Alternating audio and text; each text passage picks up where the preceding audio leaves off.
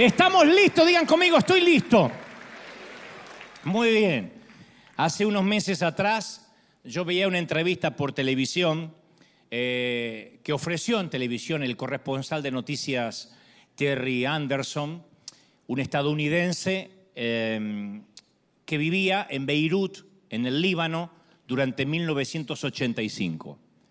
En marzo de ese año, en las calles, en plenas calles de Beirut, lo colocaron en el maletero de un automóvil, lo secuestraron y lo llevaron a un lugar donde fue encarcelado por los siguientes casi siete años. Tuvo seis años y diez meses. Sus captores eh, fueron un grupo de musulmanes de Hezbollah. Durante casi todo ese tiempo, durante los siete años, casi los siete años, estuvo completamente solo, sin hablar con nadie, aislado, sin comunicación, obviamente sin teléfono, sin tener eh, la posibilidad de ver si era de día, si era de noche. Y un artículo del New York Times describe los efectos del aislamiento de Anderson. Dice, él extrañaba tremendamente a su gente, obviamente a su prometida de ese entonces, a su familia, estaba deprimido, estaba desanimado, y entonces con el tiempo, al pasar los días, empezó a sentir algo más, sintió que se desintegraba. Era como si su cerebro se estuviese eh, desintegrando, desgastando. Después de un mes de estar aislado, anotó en sus memorias, tengo la mente en blanco, yo siempre pensé que era un hombre inteligente, un periodista. ¿Dónde están todas las cosas que aprendí? Él escribe, ¿dónde están los libros que leí, los poemas que memoricé? Mi mente está en blanco, se me está muriendo la mente, Dios ayúdame. Sentía que con el aislamiento se le estaba muriendo la mente. Un día a los tres años de este tormento, de este aislamiento, camina hacia una pared y comienza a golpearse la cabeza contra la pared decenas de veces. Se rompió la cabeza, se sangró antes que los guardias pudieran detenerlo. Y al reflexionar posteriormente acerca de, de los horrores de este aislamiento, Anderson dijo, habría preferido tener al peor de los compañeros que no haber tenido ningún compañero en absoluto. La soledad literalmente me volvió loco. Yo pensaba a propósito de esto, no sé si se acuerdan la película estrenada ya por el 2000 de Robert Zemeckis, Náufrago, el original Castaway, donde eh, recordamos que la supervivencia de este, de este personaje, Chuck Nolan, un empleado de FedEx, cae en una isla remota del Pacífico y lo que salva al personaje de Tom Hanks, que es este Chuck Nolan, es hablar con una pelota de, una simple pelota de voleibol, Wilson, ¿se acuerda? Y una simple pelota, Wilson, a él le puede hablar de sus frustraciones, de sus planes, y eso lo mantiene cuerdo. Si no tuviera la pelota, se volvería loco. Y yo pienso que la mayoría de nosotros nunca va a experimentar la clase de aislamiento forzado que tuvo este corresponsal Anderson, ni el naufragio, el naufragio ficticio de Nolan, pero no tenemos que estar necesariamente en un lugar frío y húmedo para sentirnos solos. Hay cubículos solitarios de oficina, hay asientos de iglesias llenos de personas sin amigos. Hay condominios de gran altura llenos de gente que no tienen la menor idea quién vive en el departamento de al lado. El divorcio es otro gran semillero de soledad, porque no solo pierden un compañero, sino que también pierden amigos en común, porque algunos eligen un lado, quienes quedan amigos de ella y quienes quieren amigo de él, otros se alejan de las dos partes para mantenerse neutrales. Eso se llama soledad. Es un grito, es un eh, gemido, es un alarido silencioso que está en el fondo de nuestras almas. El niño abandonado, el divorciado, el hogar silencioso, el buzón vacío, los días largos, las eternas noches, un cumpleaños olvidado, un teléfono que no suena, y ese lamento en tono menor, yo creo que conoce todos los espectros de la sociedad, desde los fracasados hasta los famosos, desde los eh, pobres hasta los ricos, desde los casados hasta los solteros. Y mi pregunta es, ¿cuándo comenzó esa soledad en tu vida? Si acaso dices, sí, es verdad, a mí me pasa. En tu infancia, en el divorcio, en el retiro, en la jubilación, en aquella vez del cementerio, el panteón, cuando los hijos se fueron de casa y sentiste el nido vacío. Y tal vez lograste engañar a todos, porque nadie sabe que estás muy solo, nadie. Porque por afuera te ves perfectamente, tu sonrisa es rápida, tienes buena conversación, usas ropa de diseño, de marca, pero sabes que cuando te miras al espejo no te engañas a ti mismo. Cuando estás solo la, la realidad flora. O eres quizás de los que no tratan de esconderlo, porque esa también es otra posibilidad. Tal vez se te nota que estás solo. Tu conversación es un poco torpe, eh, rara vez te invitan a una reunión social o a una fiesta, tu apariencia es demasiado común, tu ropa también. Como sea, sea que se te note o lo finjas y lo disimules, la soledad golpea y llega. Hace dos mil años la población de la Tierra era de 250 millones, ahora hay más de 5 mil millones. O sea que si la soledad se curara con la presencia de personas, habría menos soledad en la actualidad.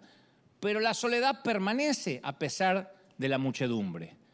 No es la ausencia de rostros, digo siempre, la soledad es ausencia de, de intimidad. La soledad no viene de estar solo, proviene de sentirte solo, de sentirnos solos. Sea que ocurra durante la noche en la cama, mientras te diriges solo al hospital sin que nadie te acompañe, en el silencio, aplastante silencio de una, de una casa vacía o, en medio de un bar muy concurrido, la soledad se presenta cuando se nos, nos hacemos la pregunta, ¿será que le importo a alguien? ¿De verdad cuando yo no esté, alguien me va a echar de menos? ¿Será que de verdad le importo a alguien? Esa es la soledad por excelencia. ¿Será que realmente le importo a la gente? Hoy en día una persona promedio puede conocer en un año a tantas personas como su bisabuelo, nuestro bisabuelo conoció toda la vida, en toda la vida. Entonces, ¿por qué nos sentimos más solos de lo que alguna vez se sintió nuestro bisabuelo? Pero también la gente menos probable se siente sola, ¿eh? Porque uno espera que la gente famosa, la gente rica no esté sola, porque tiene la ventaja de las riquezas, de los amigos, los premios, los contratos, las conexiones, los compromisos, las citas, la adulación, los lamebotas. No obstante, las apariencias engañan. Albert Einstein escribió, es extraño ser tan conocido universalmente y aún así sentirme tan solo.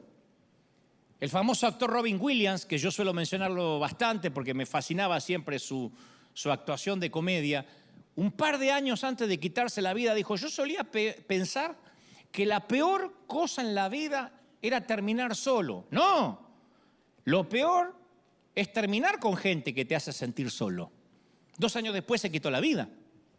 Marilyn Monroe, para los memoriosos, hay generaciones enteras que no la conocen, a la rubia, pero ella dijo, a veces creo que las únicas personas que están conmigo son las que les pago.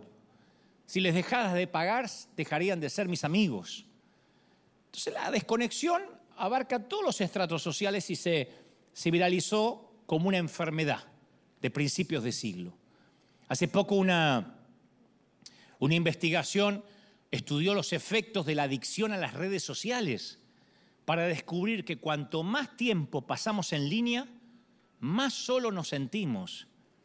Actualmente la mayoría de nosotros pasamos de entre 9 a 10 horas por día frente a alguna pantalla, ya sea una tele, una computadora, una tablet o un celular. 9 a 10 horas. Pero los bytes y los píxeles no pueden captar el corazón y el alma de un ser humano. La conexión auténtica requiere más que, un emoticón, que mensaje de texto. Necesitamos para estar conectado el vocabulario del lenguaje corporal, la sonrisa, las expresiones faciales, los matices verbales, las inflexiones de voz. Hola, ¿cómo estás? No es lo mismo que ¿cómo estás? y una carita, sino la sonrisa, el, el escuchar la voz, la calidez. Cuando nos miramos a los ojos es cuando nos conectamos, ¿no? No a través de las redes. Entonces, ¿qué ofrece la tecnología? Y la comodidad de la conexión, pero baja el umbral de la intimidad. No podemos tener intimidad necesariamente. Entonces, y lo hemos vivido durante la pandemia, donde todos nos teníamos que conectar con Zoom, padres con hijos, abuelos con nietos. Y aunque el Zoom podía resolver una eventualidad, Era la muerte sentir de que eso podría ser la nueva normalidad para siempre, no poder abrazar a un nieto, a un hijo, a un papá. Mi papá terminó muriéndose solo, que era su mayor temor. Decían, no me dejen morir solo. No me gustaría irme sin que nadie me tome la mano. Sin embargo, todo ocurrió y se dio para que terminara con sus huesos en un hospital un día domingo, fallezca durante ese domingo y el lunes recién nos avisaran, vengan a buscar al Señor que está en la morgue. Y yo pensaba, nadie debería morir solo, porque prescindir de comida, de agua, mata el cuerpo, pero la falta de las relaciones mata el alma, mata la mente, te enloquece, mata el espíritu. Entonces tenemos una necesidad poderosa de compartir nuestras emociones con otros, nuestras experiencias con otros. Dicen que las alegrías cuando se comparten se multiplican. Una alegría que te la guardás para, para ti solo, no la compartís con alguien, queda ahí, pero cuando uno la comparte es doble. ¿En serio? Dice el otro. Y en cambio con las penas es al revés, se achican. Si vamos a ver una buena película, la queremos compartir. Si vamos a ver un buen partido de fútbol,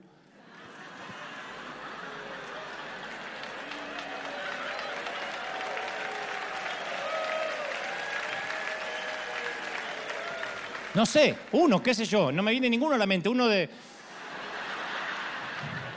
Uno que uno, pa, le mete un gol Messi, viene el otro, pa, y le mete un gol...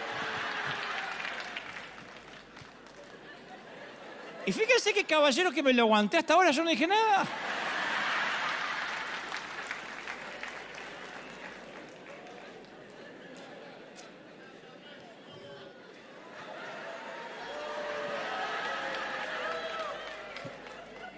Perfil bajo, perfil bajo. Cuando algo es bueno lo queremos compartir con alguien, si no, no tiene sentido. Después de tomar unas vacaciones, queremos que alguien vea nuestras fotos, ¿no? Y que escuche nuestras aventuras. Si no, las vacaciones parece que nos las quedamos para nosotros. Estamos hechos así. No podemos ser felices ni saludables si no tenemos las, las, las relaciones. Yo una vez te conté, en otro mensaje hace muchos años, que cuando chico la enfermedad más temible no era ni las varicelas, ni el sarampión, ni las paperas, ni el COVID, que no lo conocíamos. Era un padecimiento más sutil, más misterioso, era muy contagioso. Hagan memoria, no había vacuna, no había antídoto. Su sola mención era el terror de todos los corazones, porque sabía que su destino, sabíamos que el destino final de eso era la muerte.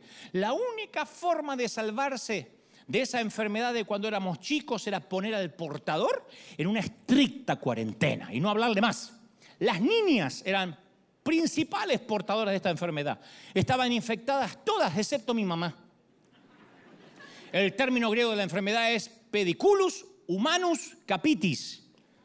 Piojos en cabezas de humanos. Todo lo que tenía que hacer el portador era tocarte respirar cerca o mirarte. Mi mamá me decía, hay piojos en el colegio. Te miró la nena que tenía piojos, me miró, tenés piojos, porque los piojos saltaban con la mirada. Nadie estaba suficientemente loco como para tocar un piojoso, nadie. Y si en tu casa había muchas mujeres, acuérdense, era Villa Piojo. Y todos los que portadores como que tuvieran una señal colgando de sus cuellos decían, no me toques, era terrible. Aquello era la soledad por excelencia. Porque en el caso de los varones te pelaban, te rapaban, te pasaban un peine fino, pero se corría el rumor al día siguiente. Las niñas tenían que venir con un pañuelo y se corría el rumor, tiene piojos. Y los seres humanos necesitamos, incluso los niños, más que los adultos, que nos toquen, que los toquen. Hay estudios que demuestran que la gente que con regularidad experimenta más, mayores toques tiene una vida más larga que aquellos que no tienen toques en su vida. Pero aún así, cada sociedad tiene sus intocables, por motivos de raza, de posición social, política, religión, idioma, educación. Y todos nosotros en cierta temporada nos sentimos intocables, inaceptables, extranjeros, indignos, piojosos. Todos en alguna temporada nos sentimos así. Dicho esto, te quiero contar la historia de una persona que estaba infectada con una enfermedad terrible pero de verdad, el, nombre, el hombre de mi historia tenía lepra y yo voy a tomarme un momento otra vez para describir esta enfermedad según se entendía en el primer siglo, que no es lo mismo que ahora. Primero empezaba con un dolor leve en las coyunturas, después aparecían manchas y nódulos que dejaban la cara de la víctima, de la víctima irreconocible. Cuando las llagas comenzaban a ulcerarse, la peste era insoportable porque conllevaba olor pútrido. Las cuerdas vocales también se podían ulcerar por dentro, obviamente, dejando la voz gutural, ronca, monstruosa, carrasposa de la víctima. Pero el peor daño de la lepra siempre fue la pérdida de la sensación. El doctor Paul Brown, que fue un investigador importante de la lepra en el siglo XX, pasó mucho tiempo investigando los leprosarios en la India. Y él cuenta que una vez trataba de abrir un portón cerrado pero la cerradura estaba oxidada y no podía introducir la llave. Y entonces un joven leproso puso su dedo en la cerradura y dio vuelta hasta que abrió. Y cuando sacó el dedo Brown, notó que estaba lacerado, de modo que se le veían los huesos y el joven no sentía nada. Y a menudo los leprosos perdían dedos de las manos, de los pies, y la gente pensaba que la enfermedad les causaba esto. Entonces el doctor Brown y algunos investigadores permanecían levantados durante la noche para observar el descanso de los leprosos y resulta que venían las ratas y mordían las extremidades de los leprosos, pero como ellos no sentían ningún dolor, porque la lepra es pérdida de la sensación, seguían durmiendo tranquilamente. Y al día siguiente, al despertar, podía faltarles partes del cuerpo, excepto que alguien estuviese allí para vigilarlos. Entonces la primera señal de la lepra se consideraba como una sentencia de muerte. Levítico 13, en el antiguo pacto, dice, la persona que contraiga una infección de lepra se vestirá de harapos, no se peinará, andará con el rostro semicubierto y gritando, impuro, impuro o inmundo, inmundo. Y será impuro todo el tiempo que le dure la enfermedad. El impuro deberá vivir aislado y fuera del campamento, dice la ley de Levítico, la ley de mosaica, la ley de Moisés. Entonces la ley era clara, no los toques. Y los rabíes llevaron esto mucho más lejos. Los fariseos dijeron, vamos a llevar esto más lejos aún. Si un leproso llegaba a la casa de alguien, se decía que la casa estaba inmunda y había que demolerla completamente. Así que lo que menos querías es que un leproso entrara a tu casa, porque te obligaban a demoler tu hogar. Si en una calle pública se veía un leproso, era permisible tirarle huevos o incluso piedras. Así que era una suerte de divertimento para los niños, arrojar huevos o piedras a un leproso. Tocar uno era convertirte en inmundo. Y la lepra también conllevaba un estigma moral, porque se daba por sentado que además era un castigo de Dios. Los leprosos no solo eran enfermos, se consideraban inmundos, profanados. Vamos a traer esto a lo contemporáneo e imaginarnos que el COVID no solo tuviera la gravedad de que posiblemente podríamos ir a la muerte, sino que además se sumara el estigma de que el que tiene COVID está en pecado. El estigma es doble, porque encima, ¿se acuerdan cuando estornudabas y te querían linchar en cualquier lado? Imagínate que estornudas en la iglesia encima. No solo tienes COVID, sino que estás en pecado ofendiste a Dios. Es por eso que el Evangelio de Marcos dice que el leproso le dice a Jesús este de la historia, si quieres, puedes limpiarme. Le sale a su encuentro y dice, si quieres. Vemos historias donde, por ejemplo, el papá de un muchacho endemoniado le dice a Jesús, si puedes. El leproso dice si quieres, no dice si puedes, no tiene dudas acerca de que Jesús podría limpiarlo o no. Su duda era si Jesús quería hacerlo, porque era una inmundicia y se sentía profundamente indigno, solo, piojoso, sobrecogido de vergüenza, diciendo no va a querer ni tocarme.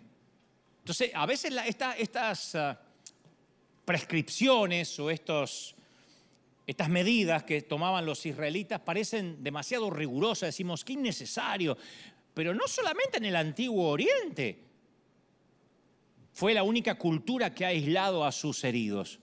Yo me acuerdo cuando yo tenía unos 20 años, que tenía un amigo que enfermó de HIV, de SIDA. El SIDA era relativamente incipiente, no estaba dentro de la normalidad de otras infecciones o enfermedades. Entonces conllevaba en sí mismo una vergüenza, conllevaba lo implícito de, que se habrá contagiado con una vida disipada, con una vida de promiscuidad. La cosa es que el muchacho fue internado en un hospital de Buenos Aires y nadie de su familia quería revelar de qué estaba enfermo. Casi nadie iba a visitarlo. Su propia madre negaba la razón por la cual su hijo estaba ahí. Su madre, la mujer que lo trajo a este mundo, que trajo ese cuerpo al mundo, se negaba a tocarlo cuando su hijo estaba a punto de irse. La única preocupación de esa señora era asegurarse que no apareciera en ningún récord público la palabra SIDA. Ella quería que no se supiera, movió influencias, tenía conocidos en el hospital para que coloquen cáncer como motivo de su defunción. Y aquel amigo murió sin recibir de su madre el toque que le hubiera ayudado a sanar su alma antes de partir. Murió solo, infectado, piojoso, inmundo. Por eso digo, esto no es patrimonio del primer siglo. Hay mucha gente que muere sola. A veces porque nos avergonzamos, porque no queremos saber nada con ellos, porque se equivocaron. Acá lo hemos hablado durante todo el año. La discriminación que a veces hacemos cuando alguien se equivoca cuando alguien mete la pata y no queremos que nos saquen fotos con ellos, no queremos quedar pegados, más cuando, los, cuando la gente que mira dice, ¿qué haces con ese? Si aquella, estás con ese que dijo tal cosa, aquel que el canal de televisión sacó a luz. Entonces hay gente que le ponemos la marca de la lepra y después salimos todos a matarlo. No queremos que tengan que ver con nosotros. Otro de los recuerdos más tristes que tiene que ver con mi niñez es un pequeño vecino que teníamos en mi barrio llamado Caito compañero de cuarto grado de la escuela primaria y compañero de barrio, de juegos. éramos una docena de chicos inseparables en, la cuadra. Y un día llamamos a la casa de Caito para ver si lo dejaban salir a jugar. Y salió su papá en calzoncillos, totalmente ebrio, vociferando que Caito no iba a salir ni ese día ni nunca más. Y desde ese entonces Caito, el de la bicicleta roja, Caito, mi amigo de la esquina, pasó a ser Caito, el hijo del borracho. Y los muchachos pueden ser muy crueles y por alguna razón fuimos muy crueles con Caito. Estaba infectado, estaba piojoso. Y como el leproso sufrió una condición que él no creó, que él no quiso crear. Y como al leproso lo proscribimos de nuestra población, ya no lo invitamos nunca más a jugar. Nos daba miedo que el padre saliera borracho. Y bueno, y el divorciado conoce también esos sentimientos, igual que el lisiado. El desempleado lo ha sentido, al igual que tiene educación precaria, igual que el, que no tiene los papeles en regla, que en algún momento alguien se lo hace sentir. Y decimos, no, ya hemos avanzado, pero tenemos vecindario para chinos, barrios para hispanos, asilo para los viejos, escuela para los retardados, centros para adictos, prisiones para los criminales. Y el resto nos alejamos de todo eso porque somos los normales, los que no estamos en prisión, los que no vamos a un colegio especial, Solo Dios sabe cuántos caítos están en el exilio involuntario, con vidas calladas, solitarias, infectadas por sus eh, temores de rechazo, sus recuerdos de la última vez que lo intentaron acercarse y los dañaron, se burlaron. Entonces hay gente que prefiere que no se las toque más para que no los lastimen. Y los vemos y decimos, qué duro que es este tipo, pero mira la cara de aquella vieja, pero mira la cara de aquel, qué cara de bulldog. Y a veces no nos damos cuenta que tiene una historia, que los lastimaron. Cuando veas a alguien que es incapaz de sonreír, que está siempre con mal humor, no te atrevas a decir tiene un demonio de mal humor, es que tiene mal carácter. No, a lo mejor en un momento quiso acercarse y lo dañaron o la dañaron cuando niña cuando adolescente, cuando adulta. Y los líderes religiosos de Israel amaban poner a la gente en cuarentena, amaban. No solo los leprosos, los gentiles, los cobradores de impuestos, las mujeres. Los incircuncisos debían evitarse como una peste, eran los piojosos. No se podía comer con ellos, no se podía hablar con ellos, no se podía mirarlos. Y a través de la historia la gente religiosa siempre sintió esa abstracción, ese, ese, no sé, ese gusto inconsciente de, de la estrategia del aislamiento. Evitar a los pecadores y vivir en una cuarentena religiosa. Pero cuando uno se pone a sí mismo en una cuarentena religiosa para no contagiarse, como ocurrió durante, durante el COVID, durante la pandemia, cuando uno se pone en esa cuarentena religiosa, si no quiero saber nada, esa cuarentena se convierte en un invernadero de pecados más destructivos, de orgullo, de exclusivismo, de autojustificación. Y el resultado final de esa estrategia de aislamiento es una suerte de genocidio espiritual, de limpieza étnica. A veces ustedes van a notar que me notan a mí un poco molesto, enojado. Hay una sola cosa que me enoja y es cuando veo a líderes impidiéndole a la gente la llegada a Jesús, complicándosela con doctrinas, con acusaciones, con maldiciones. No hay nada que me ponga más loco. Creo que eso me saca de los, de, los cabales. Tiene que ver con que a mí me pasó mucho eso durante mi infancia y mi juventud. Cuando se genera ese genocidio, cuando alguien que tiene una orientación sexual distinta o es divorciado o está separado o viene de la cárcel o es madre soltera, inmediatamente se lo liquida tiene que cambiar para que lo amemos. Y a mí me pone loco porque imagínate que Dios hubiese pedido que cambiemos antes de amarnos.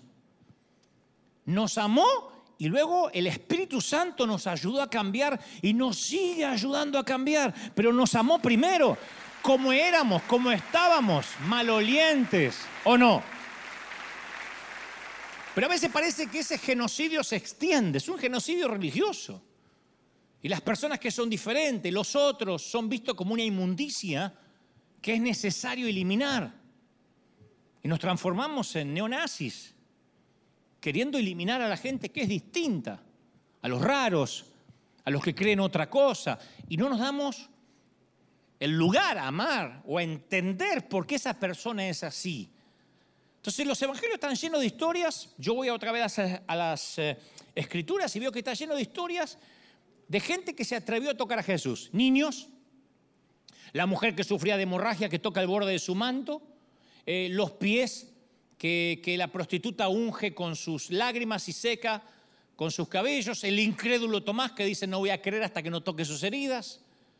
Pero al contrario de esto, nuestro leproso de la historia no intentó ni loco tocar a Jesús, porque él reconoció la situación. Él conocía la ley, que era un proscrito, un piojoso. Y nota lo que la Biblia dice de Jesús, dice, movido a compasión. La historia está en Marcos, está en Lucas. Jesús extendió la mano y tocó al hombre cuando él le dijo, si quieres, no si puedes, si quieres, puedes sanarme. Y Jesús, movido a compasión, extendió la mano y dijo, sí, claro que quiero. Queda limpio. Y tocó al leproso antes de sanarlo. Tocó al leproso mientras la lepra estaba en él, haciéndolo inmundo. Y tocar a un leproso era considerarse a sí mismo un impuro. Ahora, el tema es que Jesús no necesitaba tocar al leproso. Él hizo otros milagros a la distancia, solamente di la palabra, dijo el centurión.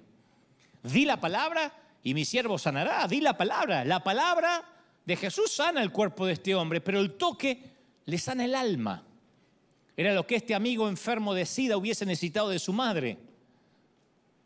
No que su mamá le sanara la infección, sino que le sanara el corazón, que lo abrazara antes de partir. Pero Jesús quería que quedara algo claro al tocarlo. Él quería compartir su sufrimiento antes de sanarlo. Y solo cuando nos acercamos lo suficiente como para contagiarnos con el dolor de la gente, ellos van a estar lo suficientemente cerca como para sentir nuestro amor. El amor no se manda a distancia. Si uno no se ensucia las manos, con el sufrimiento de la gente, no vamos a sentir compasión. Todos sabemos que hay chiquitos enfermos de cáncer en el hospital. Y sí, hay un hospital que de hecho está lleno de niños. si no vamos, aunque sea una vez, porque yo sé que hay gente que cuando aparecen los comerciales de los niños enfermos de cáncer cambian de canal dicen, ay, me hace mal. Pero el mirar para otro lado no te despierta la compasión. Lo que despierta la compasión es meternos en el dolor de la gente de ser, ¿por qué estás solo? Recién veíamos imágenes en, estos, en estos videos de abuelitos que están solos. Uno podría decir, esa es la vieja loca que vive ahí, que cocina leña. Porque así eran los barrios antes, ahí vive la vieja sola. ¿Quién sabe por qué estará sola? Habrá sido mala de la juventud. Pero cocina y está llena de víboras, ahí no te acerques. Allá vive el viejo loco que vende manzanitas. Pero el viejo loco y la vieja loca es una mamá y un papá, es un abuelo y una abuela que cuando uno se mete en sus historias siente el sufrimiento y no puedes permanecer igual. No te vuelves a acostar calentito en la cama a mirar Netflix sabiendo que alguien está durmiendo en el suelo. Y Jesús no nos llamó para que estemos en cuarentena, en un invernadero, sino para que seamos un hospital. Por eso digo siempre, River no es una iglesia, es un hospital. Y yo me imagino un hospital donde los médicos digan, ¡ay, qué día exitoso! No me infecté. Los pacientes estaban llenos de gérmenes, yo me mantuve fuera, capaz que se están muriendo, pero yo no toqué ninguno, aleluya, no me infecté. Imagínate un médico que no se quiera contagiar. Si nos vamos a contagiar, que sea cumpliendo la misión que Dios nos mandó a hacer, ensuciándonos las manos. ¿Estamos de acuerdo, sí o no? ¿Alguien lo cree, sí o no? Fue lo que ocurrió durante el 2000, el 2020 que todo el mundo salió a pedir prudencia y técnicamente está bien, pero la mayoría de los ministros que tuvieron miedo no pasaron la prueba que, habíamos, que teníamos que pasar, que era, bueno, si por ayudar, no por ser imprudente, si por ayudar, sin por salir a dar de comer, muero en el, en el intento, habré muerto con las botas puestas, haciendo lo que Dios me mandó, con mi llamado. No se puede detener el llamado y meterme en cuarentena un año al lado de la cocina. Porque entonces, ¿cuál era mi llamado? Mientras tanto, siempre y cuando la enfermedad no sea peligrosa. Las noches de milagro funcionaban siempre y cuando no era una enfermedad tan grave como el COVID. O sea, Dios levantaba paralítico, pero no podía sanar tres gotas de moco. Entonces, eso nos hace pensar o que nuestro llamado no es real, o la misma gente piensa, ese llamado no es genuino. Porque uno tiene que sentir el dolor de la gente. Y en esta historia hay, hay, algo que está obrando más fuerte que la lepra. Marcos dice que Jesús tocó al hombre inmediatamente y la lepra lo dejó. O sea que la lepra no lo infectó a Jesús con la enfermedad. No se contagió Jesús. Jesús infectó la lepra con su vida. El pecado y el sufrimiento no es lo único que puede ser contagioso, gracias a Dios. El contagio funciona en ambas direcciones. La vida también se contagia, la salvación se contagia, la bendición se contagia. Alguien tiene que decir amén. Se contagia, es viral. ¿Lo crees, sí o no? En Mateo 13 Jesús habla de la levadura para describir el reino de Dios. Y habló de una mujer mezclando la levadura en una cantidad de harina tan grande, tan industrial, que era absurda, como si estuviera trabajando con sacos industriales preparando comida para todo Anaheim.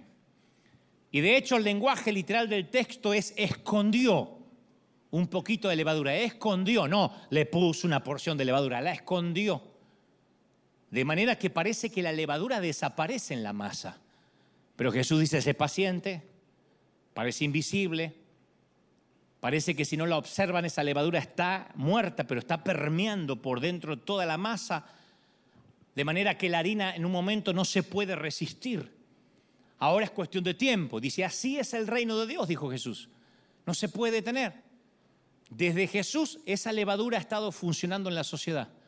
Parece pequeño e insignificante. Amueblar la casa de una señora católica que tiene una virgen más grande que el modular en medio de la ciudad. ¿Y de qué sirve? Llevar una bolsa de comida a la barriada de Tijuana. Un colchón nuevo para un señor que vende manzanitas para poder comer. Una cocinita, una estufa para una señora que cocinaba leña. Parece poco impresionante, no, le, no cambia la región. Es una pizca de levadura, dice Jesús. Pero observa, las tinieblas no podrán resistir, es cuestión de tiempo. El secreto es tener una plenitud de vida que al tocar el mundo nosotros lo empezamos a infectar con vida, con solidaridad, dando, bendiciendo. ¿Tú lo crees? ¿De verdad que lo crees? Entonces, el, leproso tenía el microbio, la cepa. Era contagioso, no podía evitarlo, pero aunque le advirtieron que guardara silencio, él descubrió que no podía, porque su fe también era infecciosa. Marcos dice que la palabra se divulgó como un germen, como un catarro malo, como un chisme en la fila de River en la puerta. gente de todas partes acudían a Jesús. Y desde entonces todos los que han tocado a Jesús han salido a divulgar estos benditos gérmenes. Es lo que hemos hecho. Hemos divulgado y seguimos divulgando desde River gérmenes de gozo, gérmenes de fe, bacterias de esperanza, diciendo de aquí se puede cambiar. Si una iglesia chiquitita de hispanos, trabajadores, pueden ser los graneros del mundo, ¿cómo no lo van a hacer los gringos, los chinos, los japoneses, los, los amigos colombianos, los mexicanos? Podemos, sí se puede. Alguien tiene que decir amén, ¿sí o no? Ahora, estamos en un planeta contaminado. Y está contaminado en todos los niveles. Dios debió haberse puesto en, cuarentena respecto a nosotros. Ningún Dios responsable se acercaría ni a tres metros, no, no, no hubiese tocado ni con un palo. Pero Jesús no es un Dios razonable. Él se hizo un ser humano, llevó las inmundicias tuyas, las mías, y en lugar de que el mundo lo infectara, Él infectó al mundo con su inmaculada infección. Y todavía esa maravillosa cepa se está divulgando, está creciendo, Él toca. Yo siempre pienso eso, pero tenemos todavía el complejo de la minoría. Lo veo en las redes. Yo hago un programa de televisión y me dice, te estás rodeando de mundano, estás rodeando de esa gentuza. Siempre pensamos que los de más, los de afuera nos van a cambiar a nosotros. Yo he visto lo que pasa, y toda mami debió haber visto lo que pasa, toda mujer u hombre que ha cocinado sabe lo que pasa cuando se te va la, mano con la sal en una olla, en una comida. Dos puñados de más y es incomible. Y el Señor dice que somos la sal. Un poquito de sal, un poquito de levadura, leuda toda la masa. ¿Sí o no? Yo creo en ese poder. Un poder que desde abajo, como topos, desde dentro, empieza a tomar cautivo Babilonia. Es impresionante lo que se puede hacer. Pero uno a veces en el complejo de la minoría decimos, no, ¿y eso qué va a cambiar? Si en México AMLO, el presidente no hace nada, ¿qué vamos a hacer nosotros desde Tijuana? Para esos viejitos fue la diferencia, para esos chiquitos fue la diferencia, para esa gente que pudo comer fue la diferencia. Entonces a veces nosotros subestimamos los pequeños comienzos, subestimamos la semilla de mostaza, subestimamos la moneda perdida, la ovejita que se fue del redil, pero Dios es el Dios de esas pequeñas cosas que de pronto empiezan a cambiar todo el sistema, empiezan a cambiar toda la gestión, todos los gobiernos, una pequeña semilla. Y por último, como lo hice hace varios años atrás en la Catedral de Cristal, me gustaría contarte esta historia desde la piel del leproso aunque sea por un momento, tomar su lugar, porque si no te lo cuento, sí, la lepra era esto y Jesús lo tocó, pero la historia la relatan los evangelistas.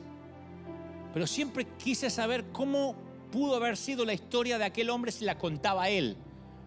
Entonces, antes de que nos vayamos y celebremos en agradecimiento este día aquí en casa, me voy a tomar la licencia de ocupar el lugar de ese caballero, de hacer su historia la mía y que el testimonio sea más o menos así.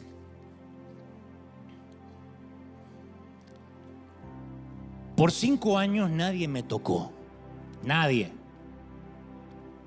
ni una sola persona, ni mi esposa, ni mi hijita, ni mis amigos, nadie. Nadie me tocaba, me veían, tú sabes, me hablaban, yo sentía el cariño de sus voces, veía la preocupación de sus ojos, pero nunca durante cinco años sentí el toque de nadie, ni una sola bendita vez, ni una sola. Lo que es común para ustedes yo lo codiciaba, lo soñaba. Apretones de mano, un abrazo cálido, tú sabes, una palmadita en el hombro, algo para llamarme la atención, un beso en los labios para robarse mi corazón. Pero esos momentos fueron sacados, desarraigados de mi mundo. Y nadie me tocó. ¿Puedes creer si te cuento que nadie tropezó conmigo? Lo que hubiese dado porque alguien tropezara conmigo. No sé, que me apretujaran en una multitud, que mis hombros se rozaran contra los de otros. No sabes cómo eso se extraña. Por cinco años, cinco años, si has vivido solo un año de pandemia, tú no sabes lo que te digo. Cinco años no se me acercó nadie. Además, ¿cómo podría? Si no podía ni siquiera andar por las calles. Incluso los rabinos se mantenían a, distancia. Los rabinos se supone que deben estar con los necesitados, ¿no? Son como los curas, párrocos, como los, los pastores. Pero cuando nos veían gritaban, prudencia, prudencia, mascarillas, tapabocas. Y jamás se me permitía ir a la sinagoga, nunca. Ni siquiera me recibían en mi propia casa. Yo era un intocable, un leproso, un piojoso. Nadie me ha tocado hasta la fecha.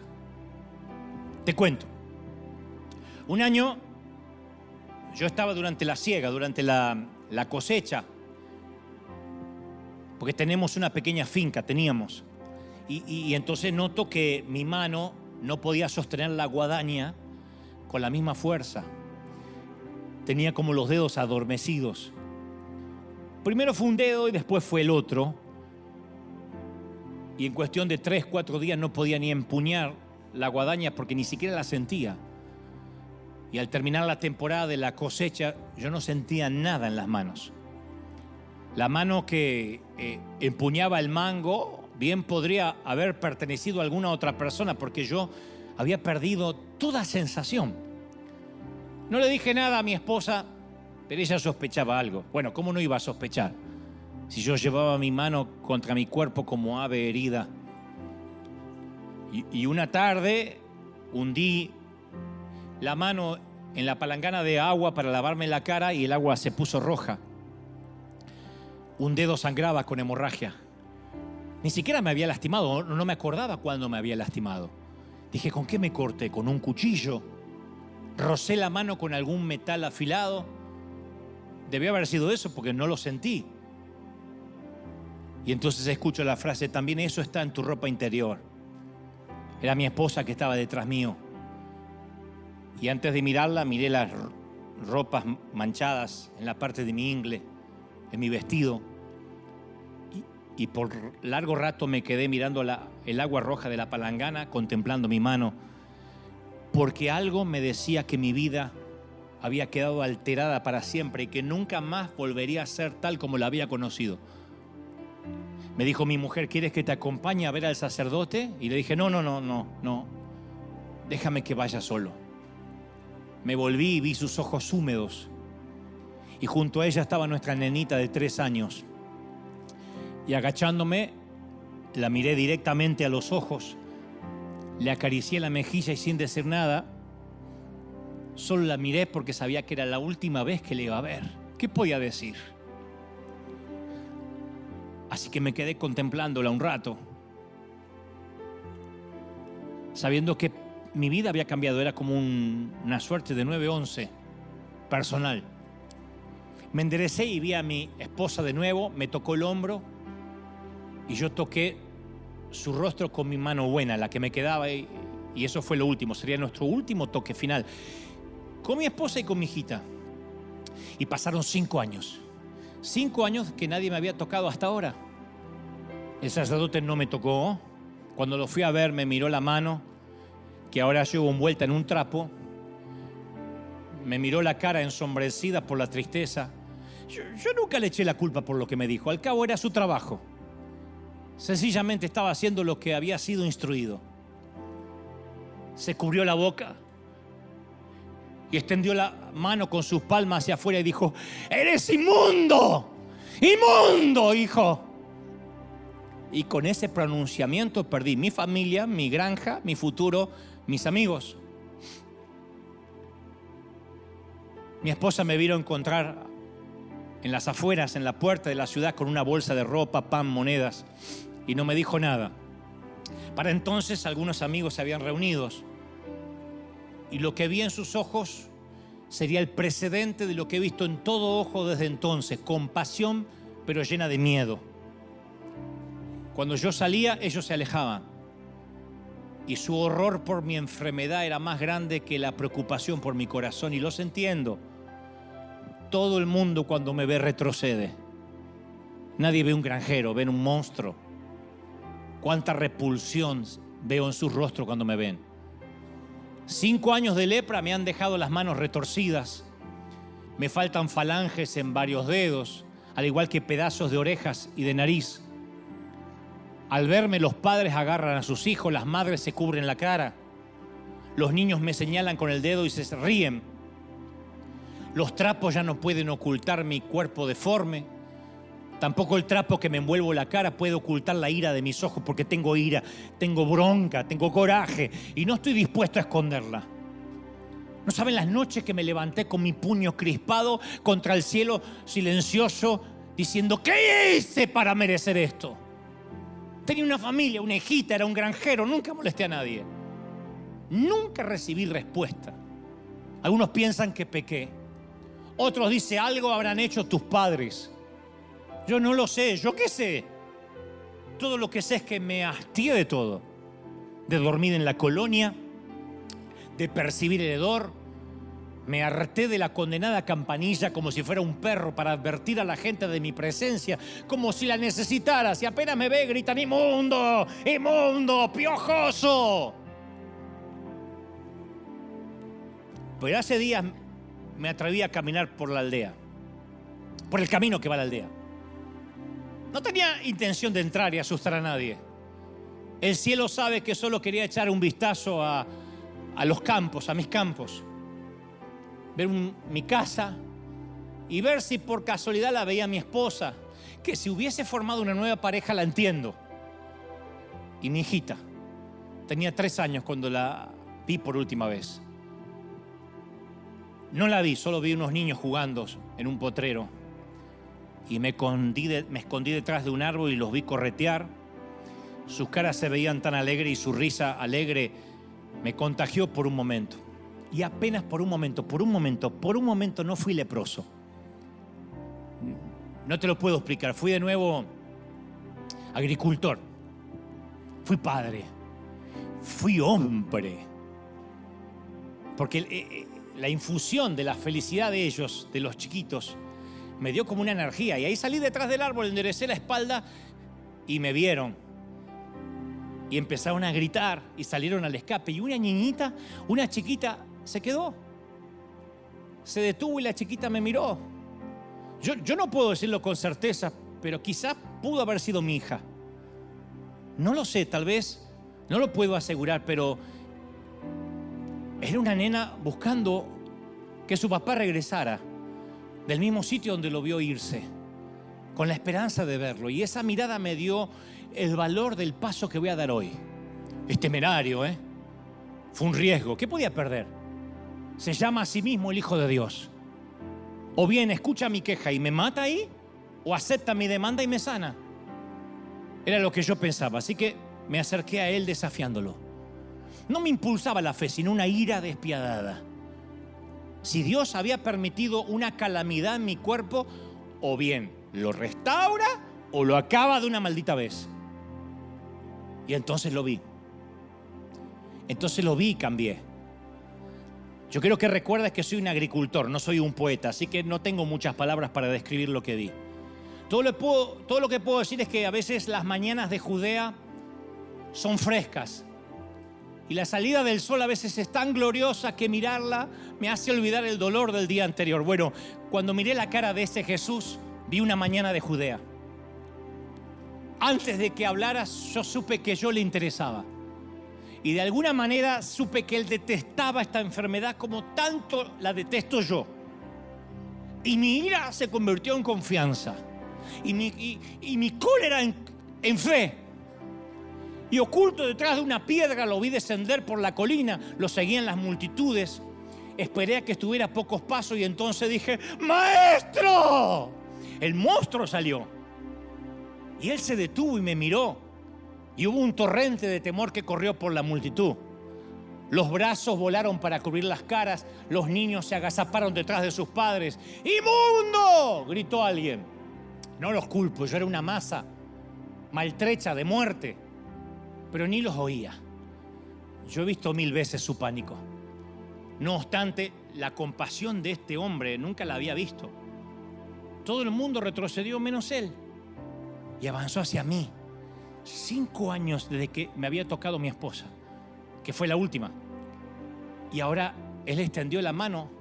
Yo le dije, Señor, si quieres, ¿eh? Si quieres puedes limpiarme. Él me hubiese sanado con una palabra y yo más que encantado. Me hubiese curado con una oración y yo más que agradecido. Pero se me acercó. Claro que quiero, hombre, dijo. Claro que quiero. Y me tocó toda la cara. Y la energía me llenó el cuerpo como el agua en un campo arado. En un instante sentí calor donde había sentido insensibilidad. Sentí fuerza donde había sentido atrofia. Mi espalda se eh, enderezó. y donde yo había estado con un ojo a nivel de su cintura, ahora estaba mirándolo a nivel de la cara. Me tomó de las mejillas con sus manos se acercó tanto que pude sentir el aliento y la humedad de sus ojos. Y me dijo, mi viejo, no se lo digas a nadie. Muéstrate al sacerdote. Ofrenda, ofrenda la ofrenda que Moisés pide, que ordenó para la gente que es sanada. Y esto le mostrará a la gente lo que yo te he hecho. Y eso es lo que estoy haciendo hoy en River. Vengo de mostrarme al sacerdote y abrazarlo. Vengo de abrazar a mi esposa y a mi hijita, de abrazarla y de levantarla en alto. Y mi testimonio no es que me sanó la lepra, mi testimonio es que alguien me tocó. No sé si lo logras entender, me pudo haber sanado con la palabra, pero Él quería darme honor, Él quería hacerme hombre, validarme, indigno para que me toque el hombre y digno para que me toque Dios digno para que me toque el Señor. Alguien tiene que creerlo y decir amén. Es maravilloso.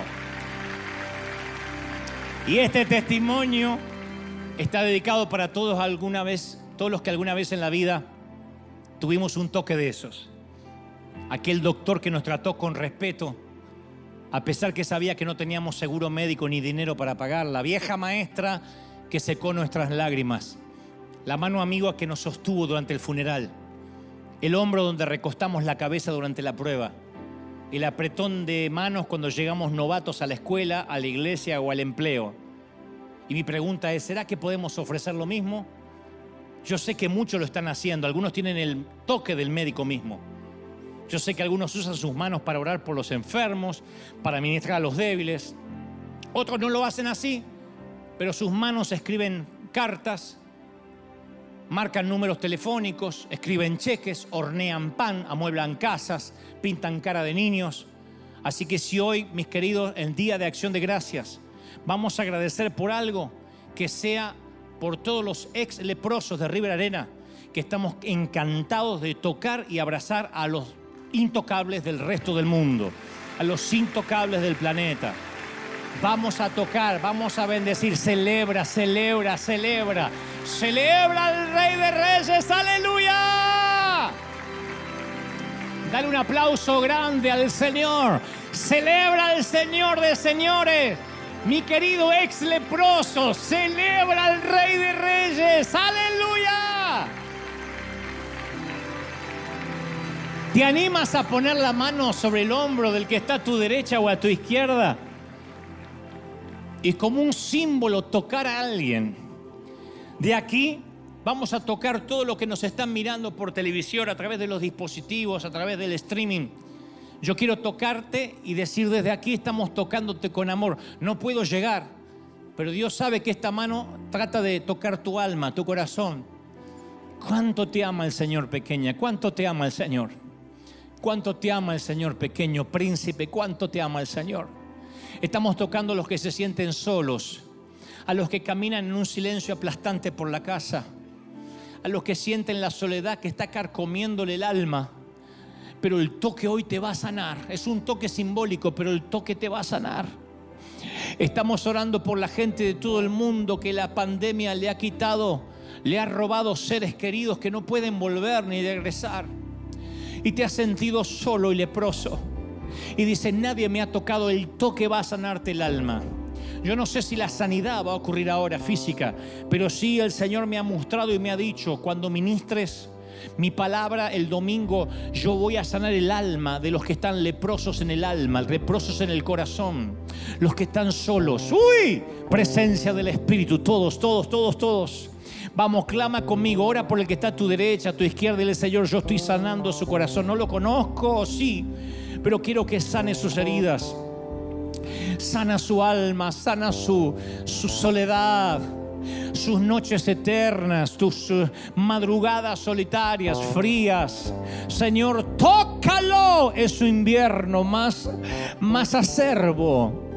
Tócalo, Señor. Estamos orando, agradeciendo a Dios en momentos, pero ahora orando para que la sanidad llegue a los cuerpos, a los, a los cuerpos, a las mentes, al alma. Señor, estamos clamando ahora desde River Arena hasta los confines de la tierra, reclamando sanidad, reclamando ahora, Dios, tu poder, tu poder sanador en todas las áreas. Más, más, más, más.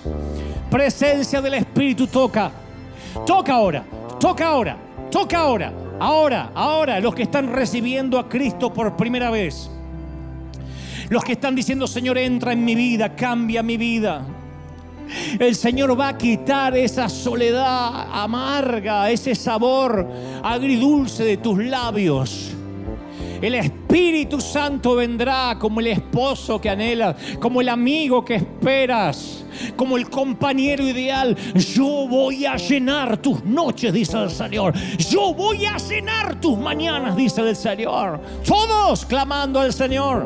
Uy, Santo Espíritu, gracias. Porque está ocurriendo ahora? Porque se va la soledad de tu pueblo, porque se va la lepra de su pueblo. Es el poder del toque del médico. Es el poder sanador del toque del maestro. El toque del médico lo está haciendo esta mañana. Y ahora te pido un enorme favor antes de despedirnos aquí en casa. Si es posible, levanta tus manos al cielo. Agradece a Dios. Vamos a terminar con un agradecimiento por ese toque. Porque el Señor dijo, preséntate ante el sacerdote y da una ofrenda. Que esa ofrenda hoy no sea financiera, sea de agradecimiento. Que esa ofrenda sea un corazón agradecido. Señor, gracias. Tocaste a este piojoso, a este leproso. Tocaste a este intocable. Tu bendición ha estado todo el año conmigo y no me ha abandonado.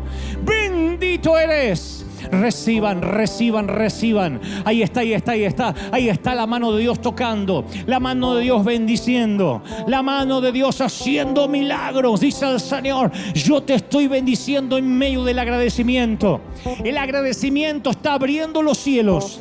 El agradecimiento está abriendo los cielos de bendición. Este agradecimiento abre las compuertas divinas. ¡Oh! Impresionante. El agradecimiento abre puertas de bendición, abre puertas de gozo. Uy, más, más. Ahí está, ahí está, ahí está. Y estamos orando por todos los países, desde México hasta Argentina, por toda la región latinoamericana, por los, por los latinos, hispanos que están en los Estados Unidos, en otras partes del mundo. Oramos por Europa, oramos por los amigos y hermanos asiáticos, por los europeos, los africanos. Envía, Señor, envía, Señor, tu gloria, envía, Señor, tu poder. Muévete en medio de tu congregación, Padre. Uy, levanta tus manos todos, todos, todos. Estamos terminando, pero yo quiero que terminemos diciendo, Señor, gracias por tu bendición, por tu gloria, por el mensaje, por tu sanidad, por este bálsamo en el corazón y en el alma. Señor, he transmitido lo que creo me has dicho que diga. Este es tu ejército, este es tu pueblo. A estos tus obreros de primera línea, estos tus generales.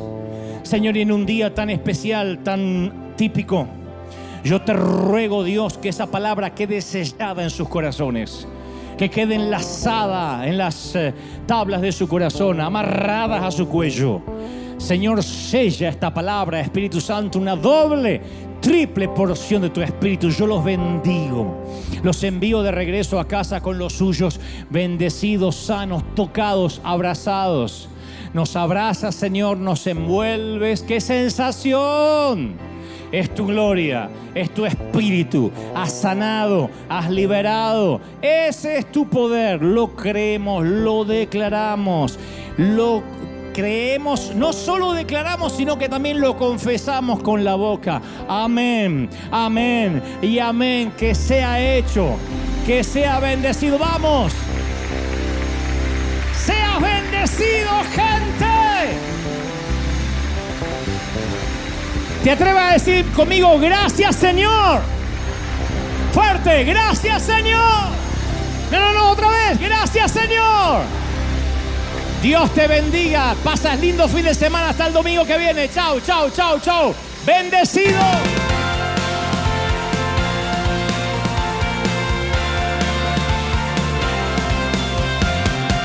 Apareciste una noche de soledad, abandonado y perdido te reconocí. Tu voz diciéndome no temas, yo estoy aquí.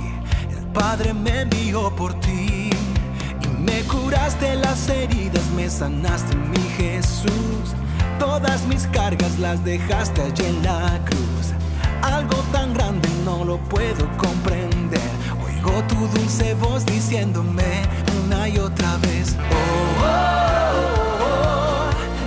bienvenido, eres amado una y otra vez. Oh, oh, oh, bienvenido a River, eres amado.